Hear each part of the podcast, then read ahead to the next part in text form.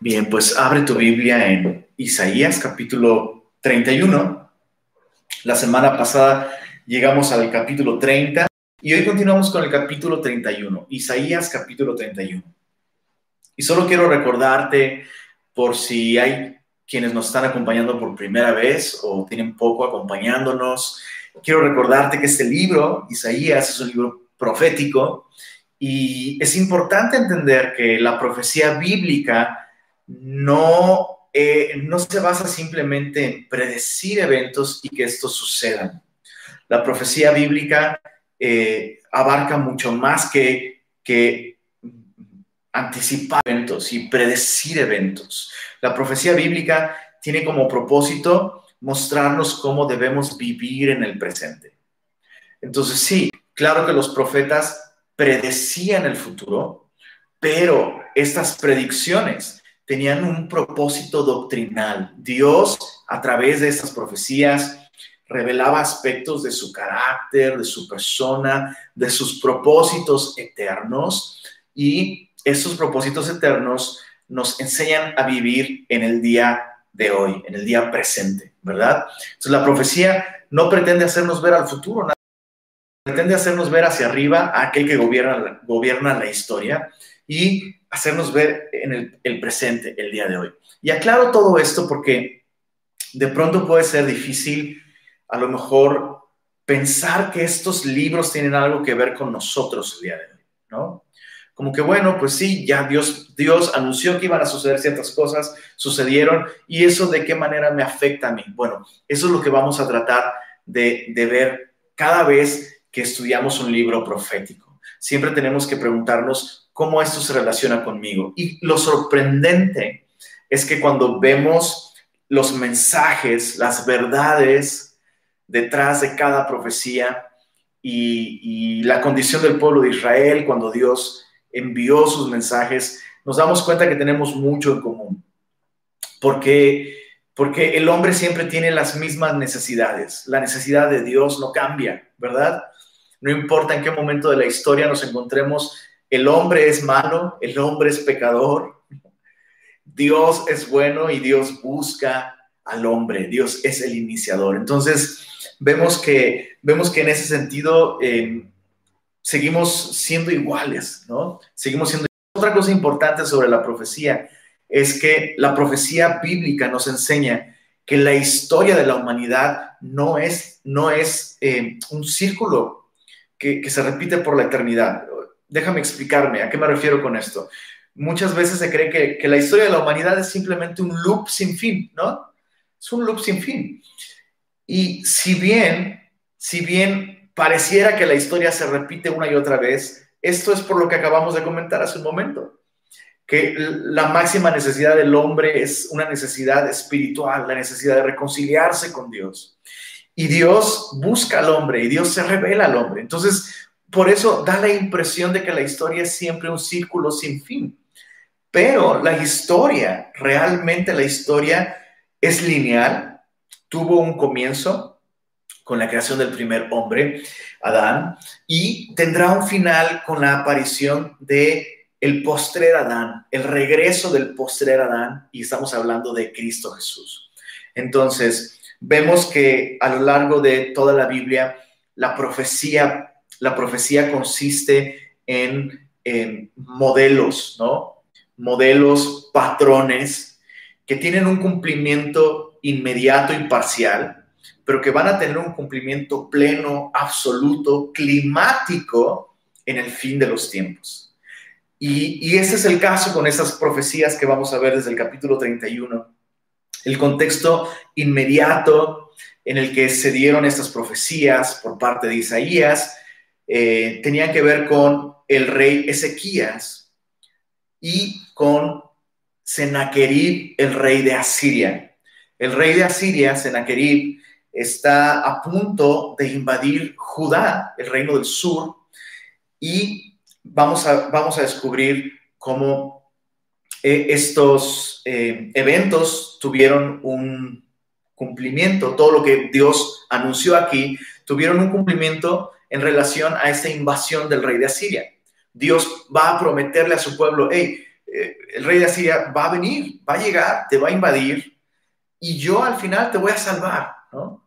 Entonces, eh, todo eso tuvo un cumplimiento en su tiempo, inmediato y parcial. Dios libró a, la tribu de Judá, al reino de Judá, de la invasión de Asiria, pero todo esto va a tener un cumplimiento máximo y pleno en el fin de los tiempos durante la gran tribulación y con el anticristo. Entonces, eh, tengamos, así como el camaleón, un ojo en el cumplimiento parcial y un ojo en el cumplimiento distante y futuro y climático y preguntémonos dónde nos encontramos nosotros el día de hoy. Así que Isaías 31, verso 1 dice así, ay de los que descienden a Egipto por ayuda y confían en caballos y su esperanza ponen en carros porque son muchos y en jinetes porque son valientes y no miran al Santo de Israel ni buscan a Jehová.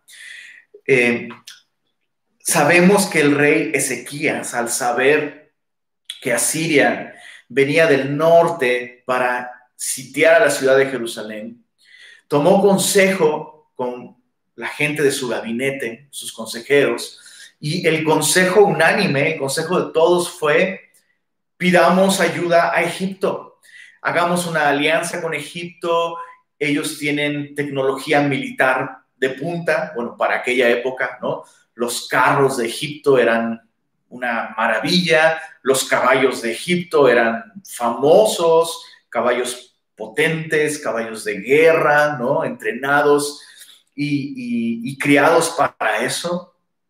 Y Ezequías desafortunadamente siguió el consejo siguió el consejo de eh, todo su gabinete, siendo que Dios, escucha esto, Dios ya había dicho en su palabra, en el libro de Deuteronomio, capítulo 17, es un capítulo muy importante para el pueblo de Israel, porque en ese capítulo Dios, antes de que la nación entre a la tierra prometida, Dios les dice, mira, el día de hoy yo te gobierno, el día de hoy yo soy tu rey, pero cuando entres en la tierra prometida y te sacies y te establezcas allí y comiences a comer del fruto de tu tierra, va a empezar a haber conflictos con aquellos alrededor y vas a querer que un rey humano salga delante de ti a la guerra. Entonces, eso va a pasar. Me van a abandonar a mí y van a pedir que yo les dé un rey y les voy a dar un rey, pero este rey tendrá que tener mucho cuidado de no poner su confianza en el oro,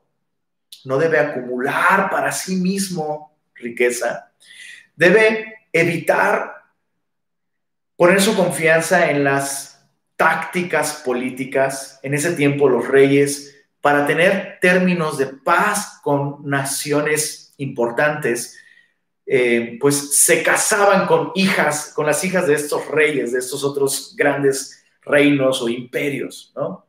Eh, bueno, ustedes no van a hacer eso. El rey de Israel no va a hacer alianzas políticas casándose con mujeres de otros pueblos porque van a desviar su corazón a otros dioses.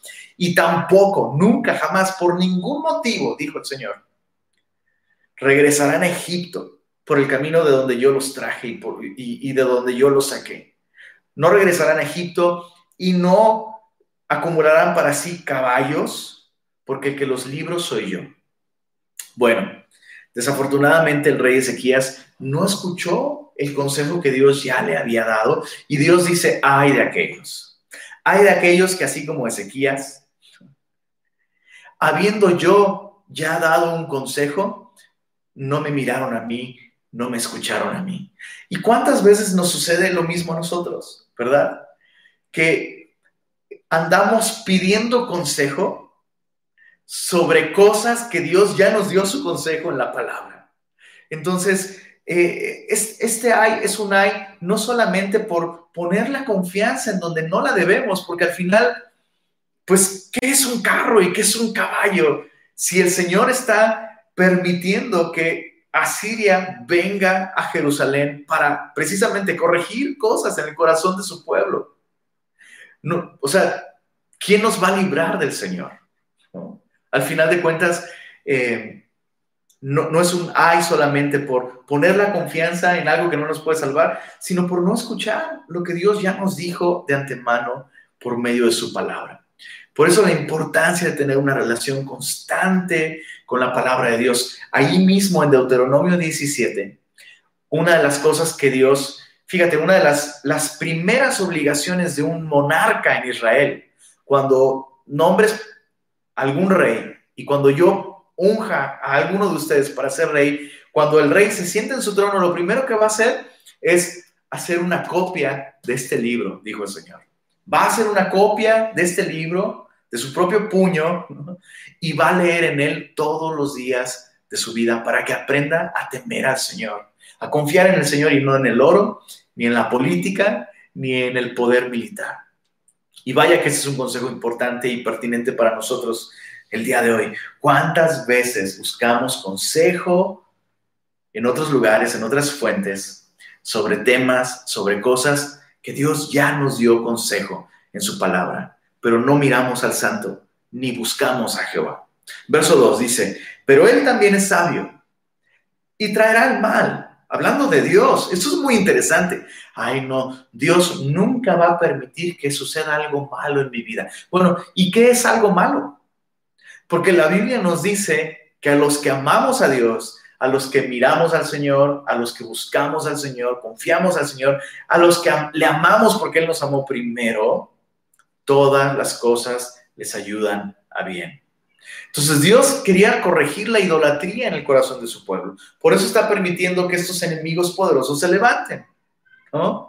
Entonces, aún si vas a Egipto, eh, eh, o sea, veo al pueblo de Israel aquí, a Judá, al reino de Judá, veo al reino de Judá como el niñito que ya se ganó la varita de mamá o de papá y que, y que va con, va, o sea, no sé, mamá le va a dar una varita porque ya se la ganó, se amerita una varita, y de pronto el niñito va corriendo con papá, papá, papá, mi mamá me quiere dar varita.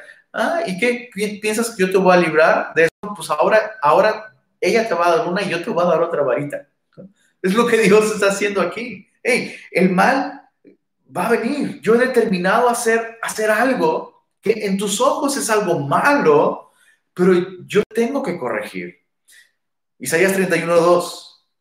Él también es sabio y traerá el mal y no retirará sus palabras. En otras, en otras palabras, cuando ya Dios dijo, hey, ven acá porque te voy a dar varita, ya no importa lo que hagas, tienes que pasar por la disciplina. Se levantará pues contra la casa de los malignos y contra el auxilio de los que hacen iniquidad. Entonces, la casa de los malignos son todos estos gobernantes corruptos que abandonaron al Señor y mal dirigieron a la nación. Pero el auxilio de los que hacen iniquidad, en este caso, son todos aquellos en quienes el reino de Judá se está amparando. Dice el verso 3, y los egipcios hombres son y no Dios, y sus caballos carne y no espíritu, de manera que al extender Jehová su mano, caerá el ayudador y caerá el ayudado y todos ellos desfallecerán a una. Lo que sucede, lo, que sucede cuando el Señor decide darle varita a alguien, a una nación, a una iglesia, a un cristiano, cuando Dios decide darle varita a uno de sus hijos, si otro intenta ayudar a este y meter la mano, lo que va a pasar es que le va a tocar una varita también. Y es lo que Dios está diciendo aquí. Hey, va a caer tanto el ayudador como el ayudado. Y qué importante es que tú y yo no cometamos el error, que no, tú y yo no cometamos el error de que cuando alguien está pasando por un momento de disciplina, tú y yo estorbemos esa, esa disciplina. Hay veces que el, Señor, que el Señor nos llama a hacernos a un lado en, en, cierta situación y hay que tener mucho discernimiento con esto, familia.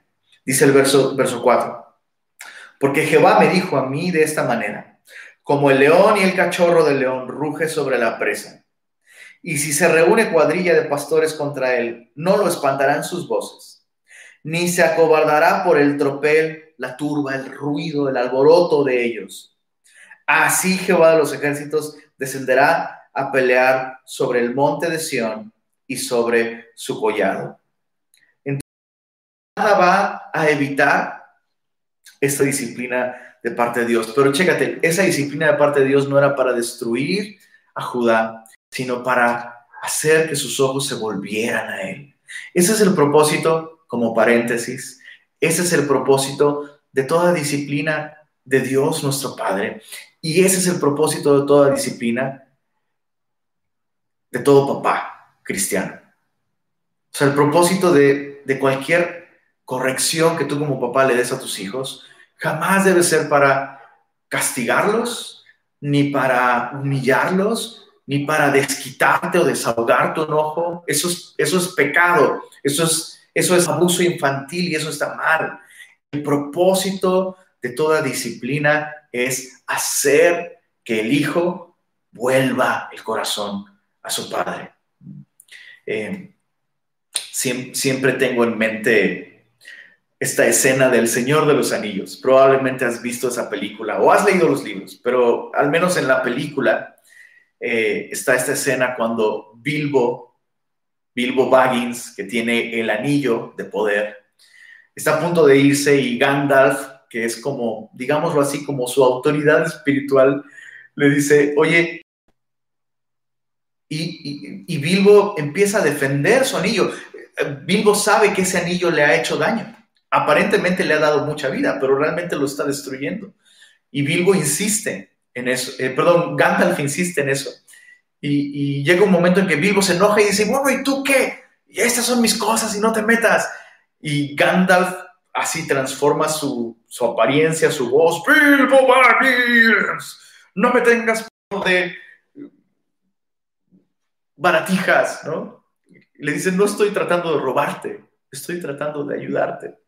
Y la reacción de Bilbo es maravillosa, porque después de espantarse con, con Gandalf pidiéndole el anillo, corre a sus brazos llorando prácticamente, ¿no? Y ese es el propósito de la disciplina de Dios.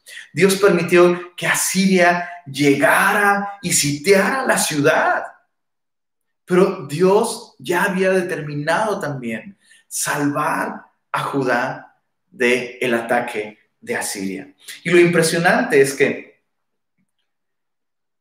Ezequías desperdició recursos, desperdició tiempo, planeando, tratando él de librarse de Asiria, cuando todo ese tiempo lo único que debía hacer era volver sus ojos al Señor. Sigamos leyendo, dice así, verso 5, como, como las aves que vuelan, así amparará Jehová de los ejércitos a Jerusalén, amparando, librando, preservando y salvando. Me encanta el verso 5 que dice, como las aves que vuelan, eh, traducido, traducido a, la, a la lengua del día de hoy, de volada. Así como un águila en un vuelo, ¡fum!, de picada puede descender y ¿no? Y con un rápido giro en su vuelo puede volver al nido y proteger a sus polluelos así como un, como un águila, como las, aves que vuelan, así amparará, amparará Jehová los ejércitos a Jerusalén. Y todo este ejército de Asiria, que de hecho terminó sitiando a Jerusalén, como en el abismo de Helm, en El Señor de los Anillos, otra, otra referencia al Señor de los Anillos. Si has visto eh, e, esa escena de El abismo de Helm, es, o sea, no había manera de que ellos salieran vivos de esa escena. Bueno, así pero esto no es ficción, esto es realidad. Jerusalén quedó sitiada por Asiria, un masivo ejército estaba rodeando la ciudad y en una noche, en una noche, interesante que haya, sucedido de noche, un solo ángel, el ángel del Señor, pasó volando por ahí y todo el ejército asirio perdió la vida. Y al amanecer todos esos enemigos que habían causado tanto terror y que el rey Ezequías había buscado y había pedido, se endeudó para comprar carros y caballos de Egipto, hizo alianzas, hizo tratados, todo eso, todo eso no sirvió de nada. Asiria de todos modos lo atacó, pero al final quien lo libró fue el Señor. ¿Y cuántas veces nosotros damos tanto de alguna situación que Dios permite en nuestra vida porque Él quiere corregir algo dentro de nosotros? Y después de ir y hacer darnos y ir aquí, ir, ir allá, finalmente esa situación nos alcanza. Y entonces Dios interviene cuando ya no tenemos más opción que el Señor. Dios dice, hey, yo no debí ser tu última opción. Yo debí ser tu única opción desde el principio. Y Él interviene y Él corrige, corrige nuestro corazón. Mira el verso 6. Isaías 31, 6. Volver a aquel contra quien se rebelaron profundamente los hijos de Israel. O sea, Isaías le está diciendo al reino de Judá, al reino del sur, hey, el reino del norte se rebeló profundamente con el Señor y el Señor envió a Asiria y Asiria ya se los llevó cautivos. Ahora Asiria está alrededor de nosotros y el Señor nos va a librar, nos va a dar una oportunidad, pero eso es una llamada de atención y quiero, quiero que medites en esto. ¿Cuántas veces el Señor interviene en nuestras vidas en una situación difícil y nos libra? Pero no nos volvemos a Él. Sí, mientras está la enfermedad, ah, le buscamos, oramos, pedimos ayuda, no faltamos a las reuniones y reuniones de oración, memorizamos versículos, nos levantamos temprano a hacer nuestro devocional, lloramos delante de Él, y el Señor interviene y nos sana, nos provee de lo económico o, soluciona la situación que nos tiene así y se apaga nuestra supuesta devoción. Quiero que, reconozcamos algo esas llamaradas de devoción son devoción a nosotros mismos y a nuestra seguridad, pero no son devoción al Señor. Y aquí Isaías está diciendo, hey, esta es una llamada de atención, volvamos al Señor. Bueno, ¿qué crees? La nación no se volvió al Señor. La nación no se volvió al Señor. No, no escucharon esta última advertencia antes del, del barazo de adeveras. ¿no? no escucharon esa última advertencia y fueron llevados cautivos por Babilonia. Y la gran mayoría de ellos nunca volvió a Jerusalén, nunca volvió a entrar al templo, nunca volvió a servir al Señor en la tierra prometida. Y tú no sabes, tú no sabes. Otras veces Dios te ha librado y regresas a Él y luego te apartas y luego se ponen las cosas difíciles y regresas a Él y el Señor en su misericordia te libra.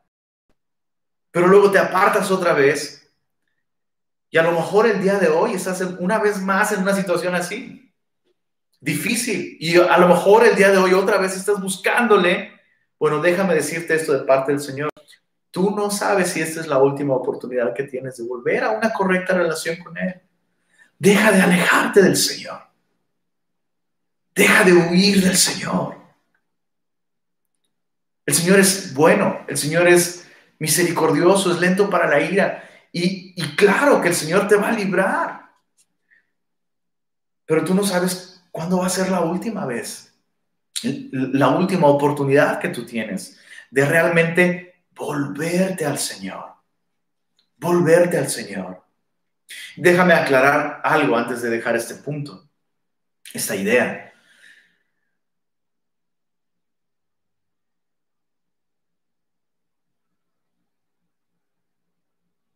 Hay muchas, muchas veces estos comentarios en los que se condena a una persona cuando ah, buscas al Señor nomás cuando lo necesitas, ¿verdad? Bueno, déjame decirte algo. El Señor no te reprocha eso. El Señor no te reprocha que tú le busques en momentos de necesidad. ¿A quién más iremos? ¿No? Pero lo importante aquí, y a lo que me estoy refiriendo, y a lo que Isaías se refiere aquí es, nuestro tiempo es limitado. Sí, su misericordia es para siempre, pero nosotros no duramos para siempre. Y, siempre hay un punto de no retorno. Eso lo vemos a lo largo de toda la Biblia. Siempre hay un punto de no retorno. Personas que tienen la oportunidad de volver al Señor. Y el Señor envía advertencias, una tras otra, tras otra, tras otra. Pero hay un punto en el que nuestro corazón, si lo cruza, hay un punto en el que ya nuestro corazón no vuelve. Hay un punto de no retorno. Nos volvemos como Faraón, ¿no? que Dios le envió plagas y quiso capturar su atención el Señor, pero Faraón endurecía su corazón y endurecía su corazón y endurecía su corazón hasta que finalmente ya no hubo para el remedio. Lo mismo sucedió con Sansón, ¿verdad? Que jugueteó con el pecado y había evidencias de que realmente Dalila quería hacerle daño y quitarle su fuerza. Y él siempre pensó, voy a escapar como las otras veces, voy a escapar como las otras veces, hasta que un día ya no hubo escape como las otras veces. Y es lo mismo, Isaías está diciendo, hey, volver a aquel contra quien se rebelaron profundamente los hijos de Israel, porque en aquel día arrojará el hombre sus ídolos de plata y sus ídolos de oro, que para vosotros han hecho vuestras manos pecadoras. O sea, al final, al final, si Dios determina enviar disciplina y llevarnos en cautividad, al final vamos a, echar lejos nuestros ídolos. O sea, al final aquello a lo que nos estamos aquello en lo que estamos confiando y que no es Dios, al final nos, vamos, a, vamos a echarlo lejos, vamos a descubrir, vamos a, al final vamos a aceptar que estas cosas no salvan. Entonces, qué, qué desperdicio de vida, ¿no? de años de tiempo, confiando en cosas que no salvan. Ahora, tal vez tú digas, ah, bueno, Lenin, nosotros, nuestras manos no se han hecho ídolos de plata y de oro. Nosotros somos muy sofisticados, nosotros sabemos que las imágenes pues, son obra de artistas, son obras... Yo no tengo ídolos en mi casa hechos por mis manos. Bueno, tal vez quieras pensar en eso una vez más. ¿Qué me dices de nuestra carrera? ¿Qué me dices de nuestro negocio? ¿Qué me dices de nuestro estatus social? ¿Qué me dices de tu troca, bro? De tus juguetes.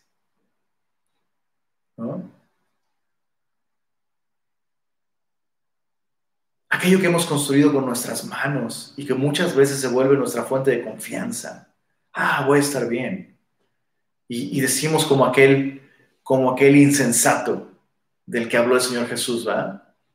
Ah, alma mía, muchos bienes tienes acumulados para muchos días, come y repósate. El Señor dice, necio, no sabes que esta noche vienen a pedir tu alma y todo lo que has acumulado con tus manos, ¿para quién será? Hay que tener cuidado. La idolatría se puede disfrazar de muchas, de muchas formas. Eh, y no podemos pensar o seguir creyendo que la idolatría se limita simplemente a doblar nuestra rodilla ante una imagen o una pintura. No, la idolatría toma, toma muchas formas. Aquello en lo que tú pones tu confianza al día de hoy, eso es tu ídolo. Ese es tu Dios. Tal vez tú digas, no, mi Dios es el Señor.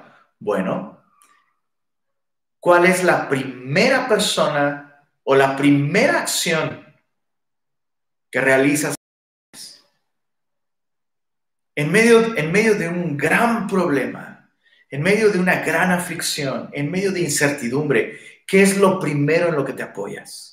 ¿Quién es la primera persona a la que llamas? ¿Qué es lo primero que haces cuando te encuentras en medio de la broncota?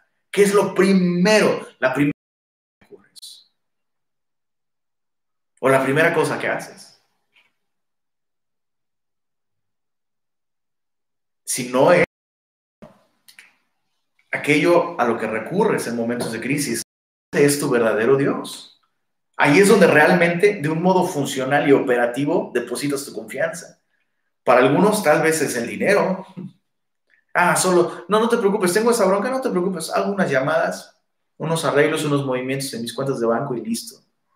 Ah, el oro y la plata son tu Dios. Ah, no, ¿tienes un problema? No, no te preocupes, es más, yo te resuelvo a ti tus problemas. Yo conozco gente. Es que tú no sabes quién soy yo, ¿verdad? Es que tú no sabes, no, es que tú no sabes quién soy yo. Nomás que te diga mi apellido, vas a saber quién soy yo, para que te des una idea, ¿no? Ahí estás confiando en posición, en influencia, ¿no? Hombre, vamos a echarle ganas y vamos a salir adelante. Y mira, no más teniendo salud y corazón, con eso estás confiando en tu propia fuerza.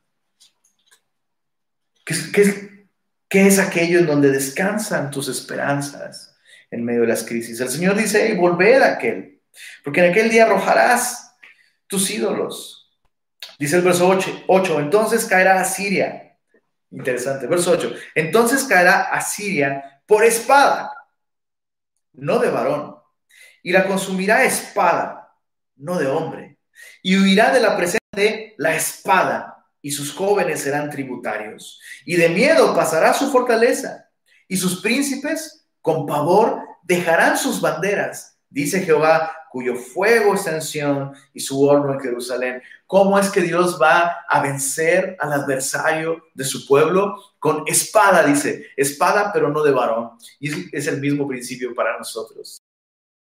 Dios desea librarnos en medio de nuestras batallas, en medio de nuestros problemas, en medio de nuestras pruebas.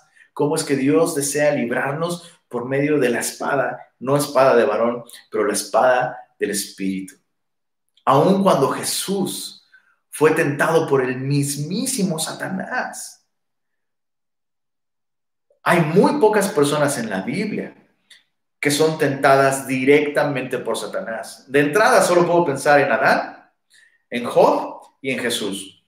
Párale de contar. Párale de contar.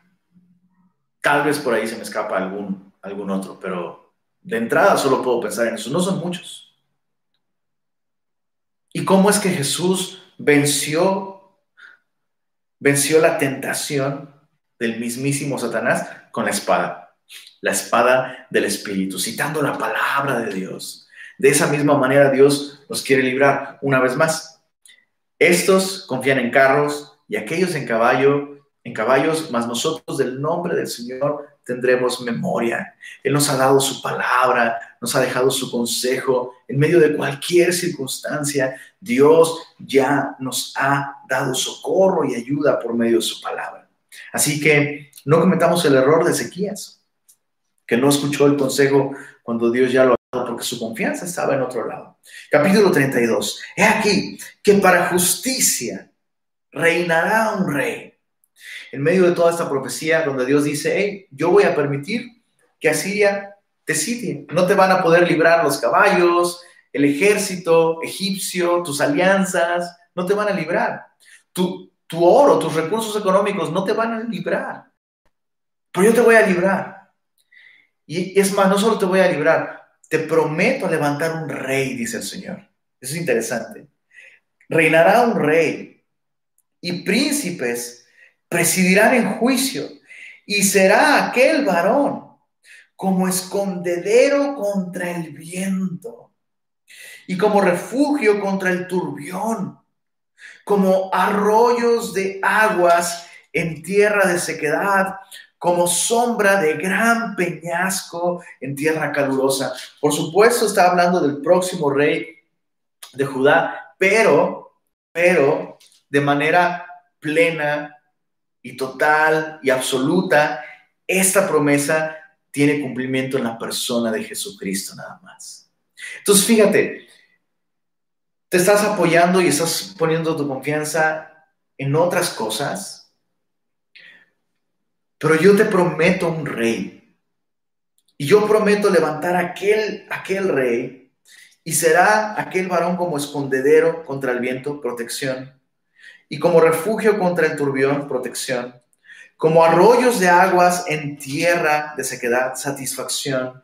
Como sombra de gran peñasco en tierra calurosa, descanso. Y está hablando de nuestro Señor Jesucristo. Pero es muy importante entender esto. No es suficiente que tú y yo reconozcamos que Jesús es rey. Debemos recibir su señorío en nuestras vidas. Y hay un, hay un proceso interesante en estas profecías. Capítulo 32, verso 1, se habla de Jesús como un rey. Capítulo 33, verso 17, se habla de Jesús como el rey ya no un rey, sino dice, tus ojos verán al rey. Y capítulo 33, verso 22, dice Isaías, nuestro rey. Nuestro rey. Entonces, hay una gran diferencia entre reconocer que Jesús es rey a decir Jesús es mi rey. Mi vida está rendida ante Él. El descanso, la satisfacción, la protección que este rey ofrecen solo están disponibles para aquellos que lo reconocen como su rey. Dice el verso 3, Isaías 32, verso 3. No se ofuscarán entonces los ojos de los que ven y los oídos de los oyentes oirán atentos. Y el corazón, mira esto, el corazón de los necios entenderá para saber. Y la lengua de los tartamudos hablará rápida y claramente. Hay efectos infalsificables, efectos visibles, medibles, efectos inmediatos en el corazón que ha recibido a Jesús como rey. Los sentidos espirituales, el discernimiento espiritual comienza a operar en la vida de esa persona. Esa persona dice, comienza a ver con los ojos, comienza a oír con los oídos y su corazón, aun cuando sea una persona necia, comienza a entender y entonces sabe, entonces conoce al Señor y hasta su lengua ahora comienza a hablar acerca del Señor. Es imposible, imposible, imposible recibir a Jesús como Rey y Señor sin que Él empiece a gobernar nuestra vida, trayendo a nuestra vida estos beneficios. Nuestros ojos se abren. Cosas que antes no veíamos, ahora las vemos. ¿Te, pasó cuando le entregaste tu vida al Señor? Todo el mundo me decía que eso estaba mal, yo no lo veía mal. Y ahora lo veo con mucha claridad. ¿Cómo no lo vi? Pues porque el Señor no estaba en tu corazón.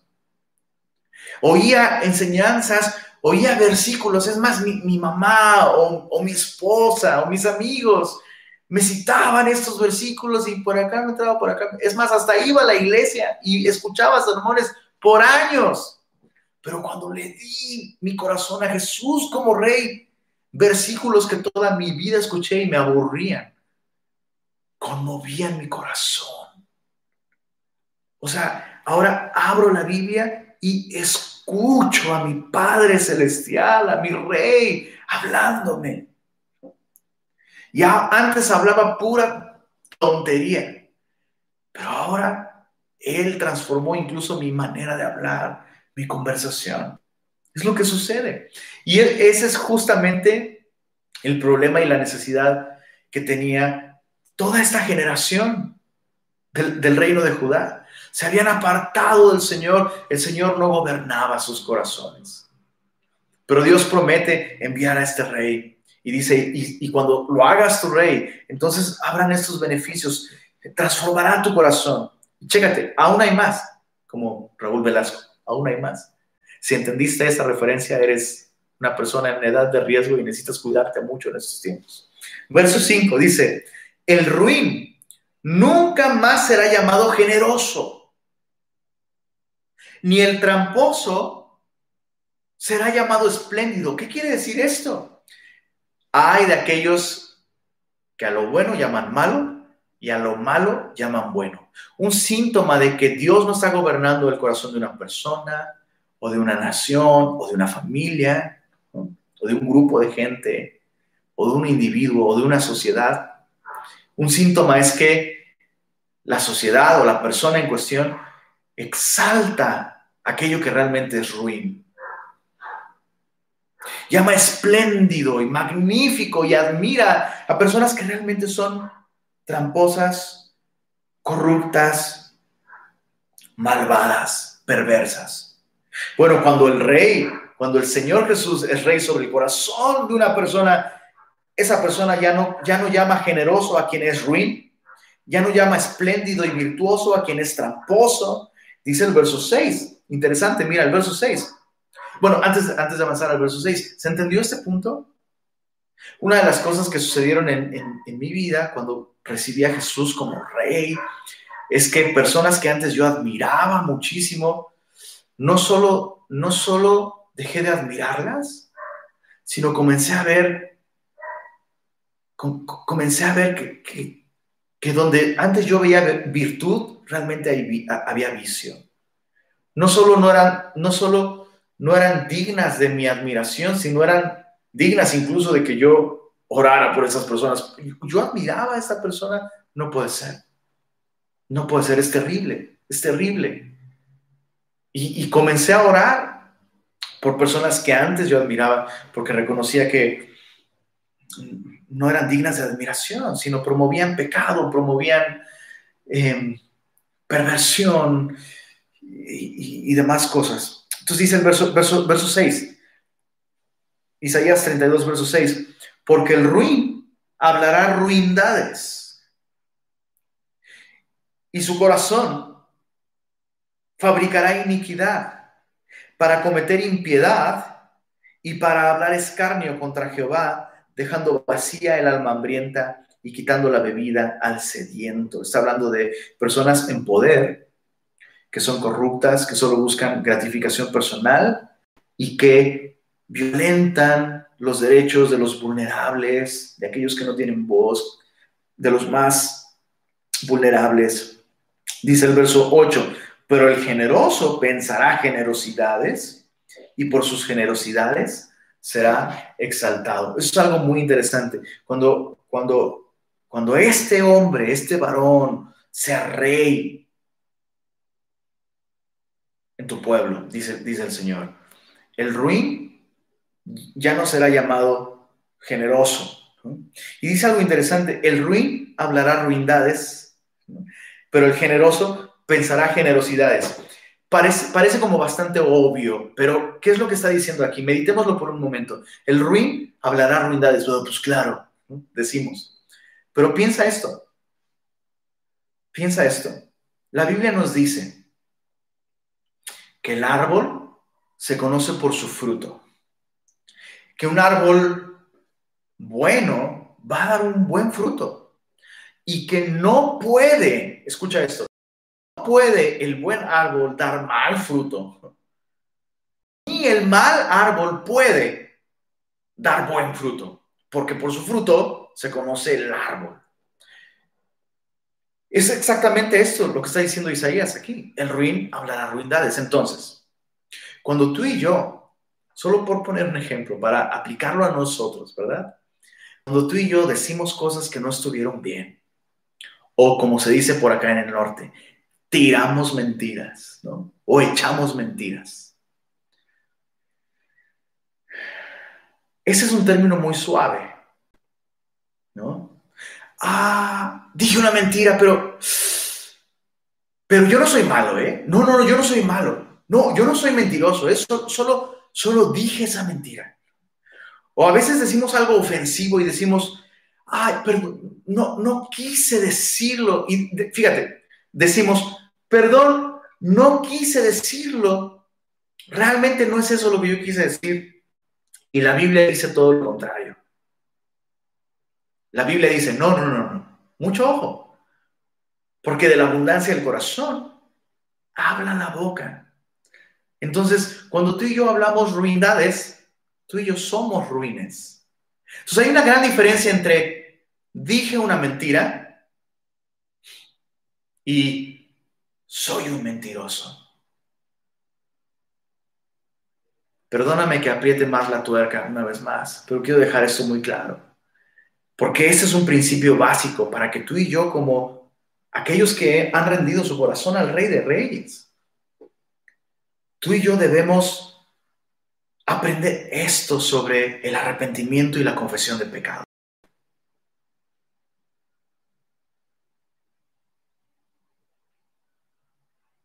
He estado en consejerías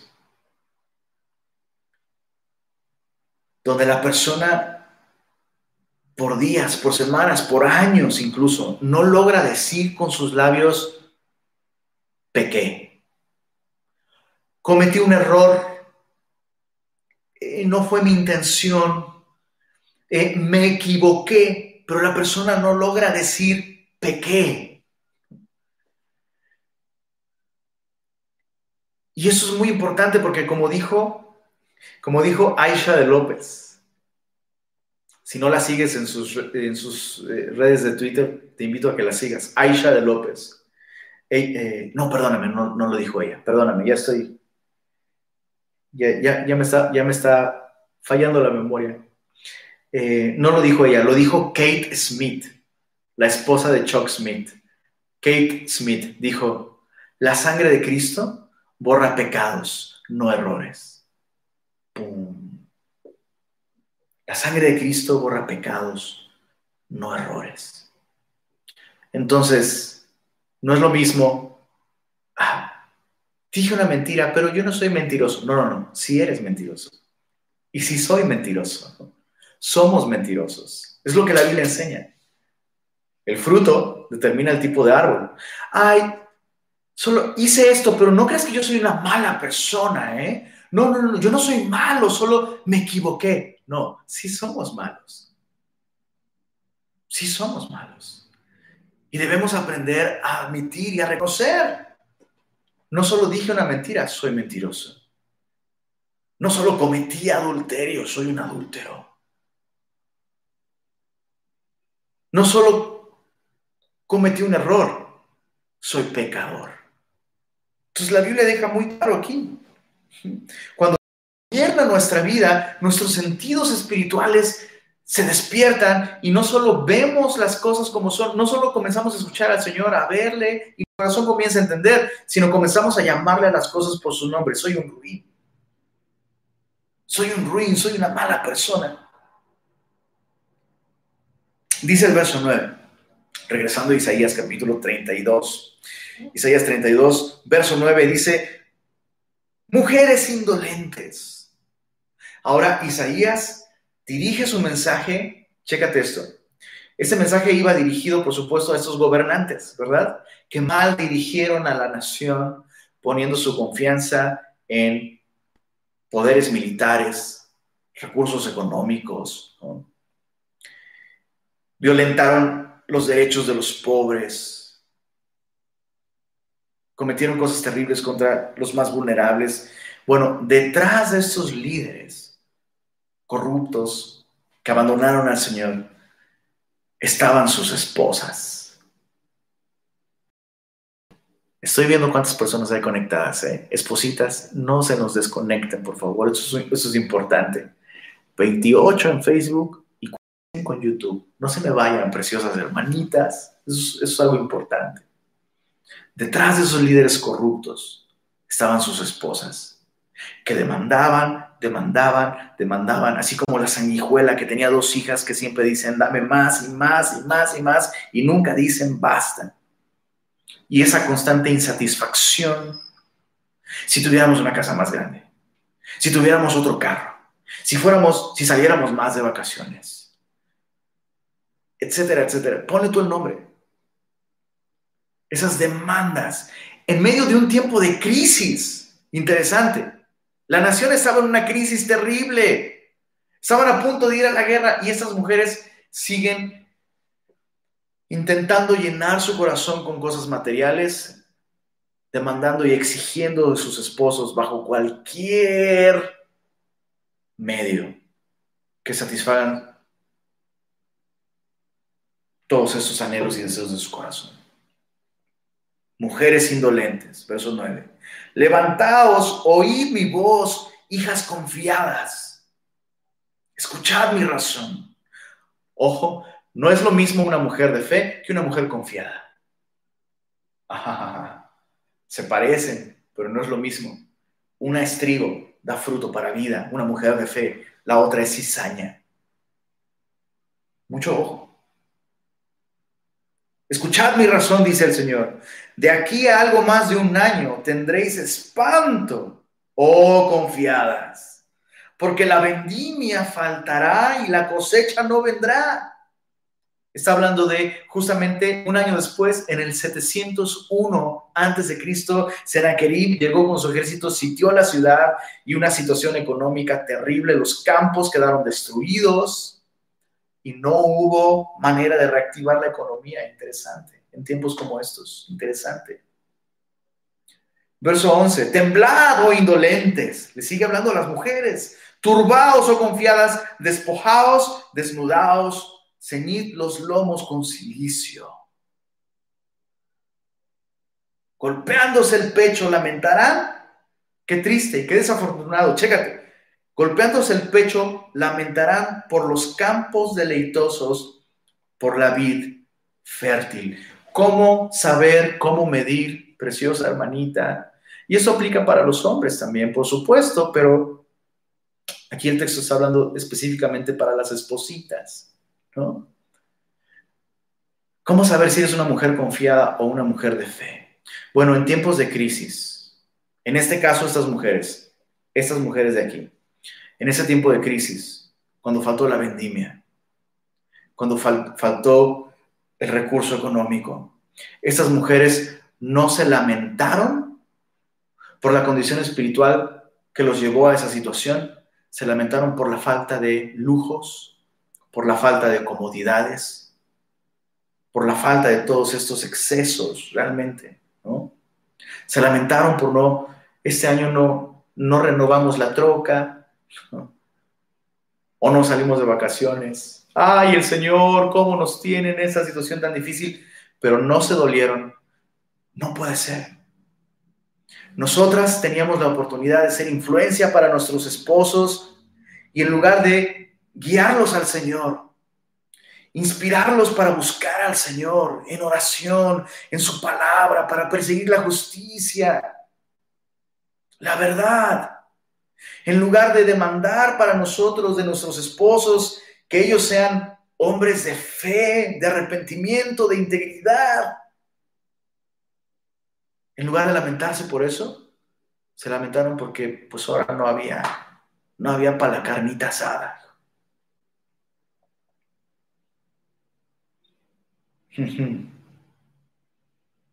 El Señor dice, hey, se van a golpear el pecho, pero no por su pecado sino por la situación difícil a la que su, pecado les llevó. Me, me asombra, me asombra el impresionante lugar que Dios le ha dado a la mujer dentro de la familia, en el matrimonio y en la sociedad. O sea, es imposible leer la Biblia y llegar a la, a la conclusión de que Dios es un misógino. Para nada. La Biblia justamente nos enseña el importantísimo papel de la mujer. La mujer, la esposa, debe ser una influencia piadosa en su familia, con su esposo y en la sociedad. Por eso es que en Romanos capítulo 1, Pablo señala justamente uno de los, déjame usar esta expresión, uno de los síntomas de, ya, de máxima corrupción en una sociedad es cuando, cuando ya incluso las mujeres cometen crímenes contra naturaleza. Incluso suprimiendo, suprimiendo el afecto natural de la mujer, que es de protección a la vida, a sus hijos. Cuando las mujeres cometen crímenes contra naturaleza, y demandan incluso la libertad legal para matar a sus hijos. Eso nos habla de un, de un punto de corrupción en etapa, en etapa terminal. Vemos que justamente el peor rey de Israel, acá, qué interesante, solo para que lo, lo estudies y lo medites el, rey, el peor rey en toda la historia de la nación de Israel, Acab. Y la Biblia nos dice, la Biblia nos dice que sobre todos sus pecados, la razón por la que fue el peor rey de todos, te voy a dar la cita, aquí la tengo anotada, Primero de Reyes 16, versos 30 y 31. Apúntalo. Primero de Reyes 16, versos 30 y 31. Allí nos dice que Acab hizo más mal que todos porque le fue poca cosa andar en los pecados de Jeroboam, que hizo errar a Israel. Y sobre todos esos pecados añadió este, se casó con Jezabel. Ojo, ojo, ojo, ojo. La razón por la que hizo más mal que todos es por quien se, ¿con quién se casó? Con Jezabel. Y, yo he visto esto. Yo, yo lo he visto, ahora sí que lo he visto con mis propios ojos. He visto hombres con potencial, con potencial de glorificar a la iglesia, a la sociedad, de servir, de glorificar a Cristo. He visto a hombres con potencial para el ministerio incluso. ¡Pum! Apagados. Oye, ¿qué pasó con fulanito? Se casó. Se casó con una Jezabel. Lo alejó del Señor. Dio su corazón, su corazón hacia otras cosas que la cultura y el momento y, el mundo valoran y que delante de Dios realmente no son valiosas. Su, sistema de valores se, se cambió por completo. Entonces Dios hace responsables. Ojo, muchas veces hemos hablado de que el responsable en una familia es el, el varón. Y esto es cierto. Pero eso no significa que el varón es el único responsable. Espositas, hermanitas preciosas, Dios les ha hecho un amado y Dios les ha dado un rol impresionante y único. Si eres, si eres mujer casada y tienes hijos, déjame decirte esto, tu primer ministerio no son tus hijos, es un error. Tu primer ministerio es tu esposo que lo inspires, que lo animes a ser un hombre de oración, un hombre de la palabra, un hombre que ame a Cristo. Un privilegio tan grande. Recuerda que la escritura nos dice que la mujer sabia edifica su hogar, más, la necia con sus manos la Si tu hogar se está cayendo a pedazos, tienes que preguntarte esto, Señor, ¿en qué aspectos yo no he sido una mujer sabia? ¿En qué, ¿En qué aspectos no he influenciado correctamente a mi esposo? Y hay misericordia y hay esperanza para nosotros, por supuesto. ¿Qué puedes hacer si, si, descubres que has mal dirigido a tu hogar, mal influenciado a tu esposo? Otra vez, el ruin hablará ruindades. Reconocer que algo adentro en tu corazón está mal. Arrepentirte de tus ídolos, echarlos lejos, volver al Señor. Dice el verso, regresando a Isaías 32, vamos a terminar este capítulo, vamos a terminarlo con una porción preciosa. Dice así, verso 13, sobre la tierra de mi pueblo subirán espinos y cardos, y aún sobre todas las casas en que hay alegría en la ciudad de alegría, porque los palacios quedarán desiertos los malls, los centros comerciales. La, multitud de la ciudad cesará, las plazas, las calles, no habrá gente. Las torres y fortalezas se volverán cuevas para siempre. Negocios cerrados, ¿te suena? Donde descansen asnos monteses y ganados hagan majada. Hasta que, hasta que sobre nosotros se ha derramado el espíritu de lo alto. Y el desierto se convierta en campo fértil. Y el campo fértil sea estimado por bosque. Y habitará el juicio en el desierto y en el campo fértil. Y el efecto de la justicia será paz. Y la labor de la justicia, reposo y seguridad para siempre. Está hablando de la era del milenio. Cuando Cristo venga y reine por mil años en la tierra, toda la nación de Israel se volverá al Señor y el Señor les dará su espíritu, nacerán de nuevo. Dice el verso 18, y mi pueblo habitará en morada de paz, en habitaciones seguras y en recreos de reposo, y cuando caiga granizo, caerá en los montes, y la ciudad será del todo abatida. Dichosos vosotros los que sembráis junto a todas las aguas y dejáis libres al buey y al asno. Termina con esta bienaventuranza, que mira hacia un tiempo en el que la nación de Israel recibirá el Espíritu de lo alto, el Espíritu Santo. Bueno, nosotros el día de hoy como creyentes podemos recibir el Espíritu Santo el día de hoy. La Biblia nos dice que cuando nosotros oímos el Evangelio de salvación, ese mensaje del Evangelio, que sostiene que nosotros somos pecadores y ese es nuestro más grave problema. Pero que Dios ha enviado a su Hijo para morir por nuestros pecados y darnos la más grande salvación, una, una salvación tan grande. Habiendo oído y creído este mensaje, somos sellados con el Espíritu Santo. El Espíritu Santo viene a nosotros y produce lo que llamamos el nuevo nacimiento. Entonces, ojo, toda esa sequía, toda esa falta de fruto, toda esa falta de paz, se resuelve cuando nosotros recibimos al Espíritu Santo. Y justamente ese es el, ese es, el remedio de parte de Dios para, para toda esa idolatría, ¿verdad?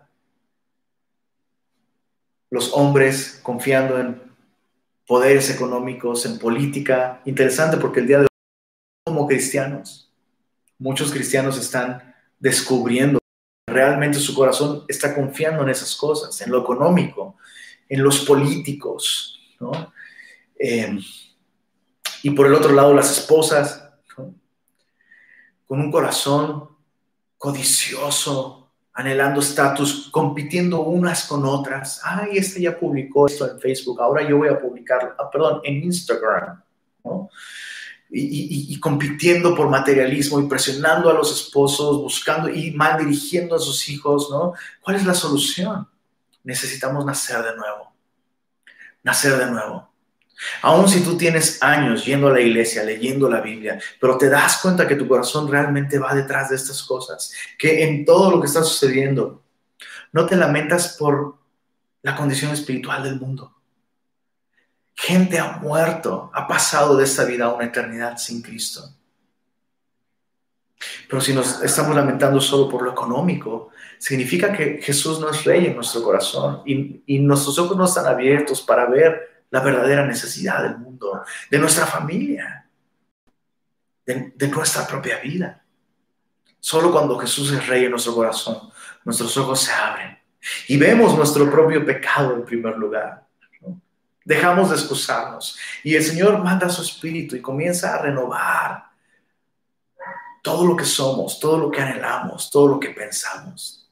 Así que esta noche yo quiero invitarte una vez más, vuelve al Señor vuelve al Señor. Nos encontramos en un momento en el que yo estoy convencido, Dios ha permitido que el mundo sea sacudido. Y todos nuestros ídolos empiezan a caerse, la economía, la política, incluso, ¿no? Ponemos nuestras esperanzas, no, la familia lo es todo, la familia es lo más importante, no es cierto, no es cierto. El Señor lo es todo. Y nuestros ídolos están tambaleando. Y si en medio de todo esto no estamos aprendiendo la lección, nos puede pasar como al reino de Judá. No aprendieron la lección y vino algo peor. Y fueron llevados cautivos a Babilonia. Qué importante es volvamos al Señor. Volvamos al Señor. Volvamos al Señor con todo nuestro corazón. Reconozcamos nuestros ídolos, si Jesús no es rey en nuestro corazón, reconozcamos, lo arrepintámonos y volvamos a Él. Él es amplio en perdonar y Él puede darnos de su buen espíritu y hacernos nacer de nuevo. Y si el Señor vuelve a Él, si tú ya eres cristiano, ya has nacido de nuevo, vuelve al Señor. Limpia tu corazón de todos esos ídolos en los que has puesto tu confianza tal vez. Señor, gracias por este tiempo en el que nos permites vernos a nosotros en, medio de todos estos mensajes proféticos, Señor. Ayúdanos, Señor, a, a escuchar con claridad y a ver con claridad dónde estamos parados nosotros el día de hoy, Señor. No queremos ser como el rey Esquía, Señor, en, en, esa situación. Hizo cosas muy buenas, Señor, pero en esa situación ignoró tu consejo. y puso su confianza en el consejo de la mayoría. ¿Cuántas cosas pudo haberse ahorrado, Señor? Y lo mismo es con nosotros, Señor. Queremos confiar en ti, Señor. Reconocemos que Reconocemos que hemos puesto muchas veces nuestra confianza en muchas otras cosas, Señor. Y hoy queremos poner toda nuestra confianza en ti, Señor. Estos confían en carros, aquellos en caballos. Mas nosotros, el día de hoy, del nombre de Jehová queremos tener memoria. Queremos poner toda nuestra confianza en ti, Señor. Ayúdanos a ver las cosas como tú las ves, Señor. Y que aún si estamos pasando por momentos difíciles, Señor,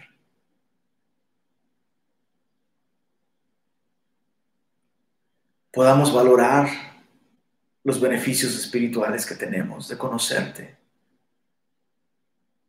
Y podamos dolernos, Señor. Sí, por supuesto que nos duele la enfermedad, la dificultad económica en la que se encuentran muchos, Señor. Pero la mayor necesidad de este mundo es la necesidad de conocerte a ti. No permitas que olvidemos eso, Señor. Y gracias porque tú eres ese refugio, Señor. Eres lluvia en medio de la sequedad, Señor. Eres castillo fuerte. Eres sombra en medio de un día soleado, Señor. Tú eres el verdadero refugio. Permítenos encontrar satisfacción y protección en ti, en tu nombre, y anunciar a aquellos que nos rodean, Señor. salvar. Gracias por tu palabra, Señor. Gracias por recordarnos que solo tú sacias, que solo tú. Gracias, Señor. Amén.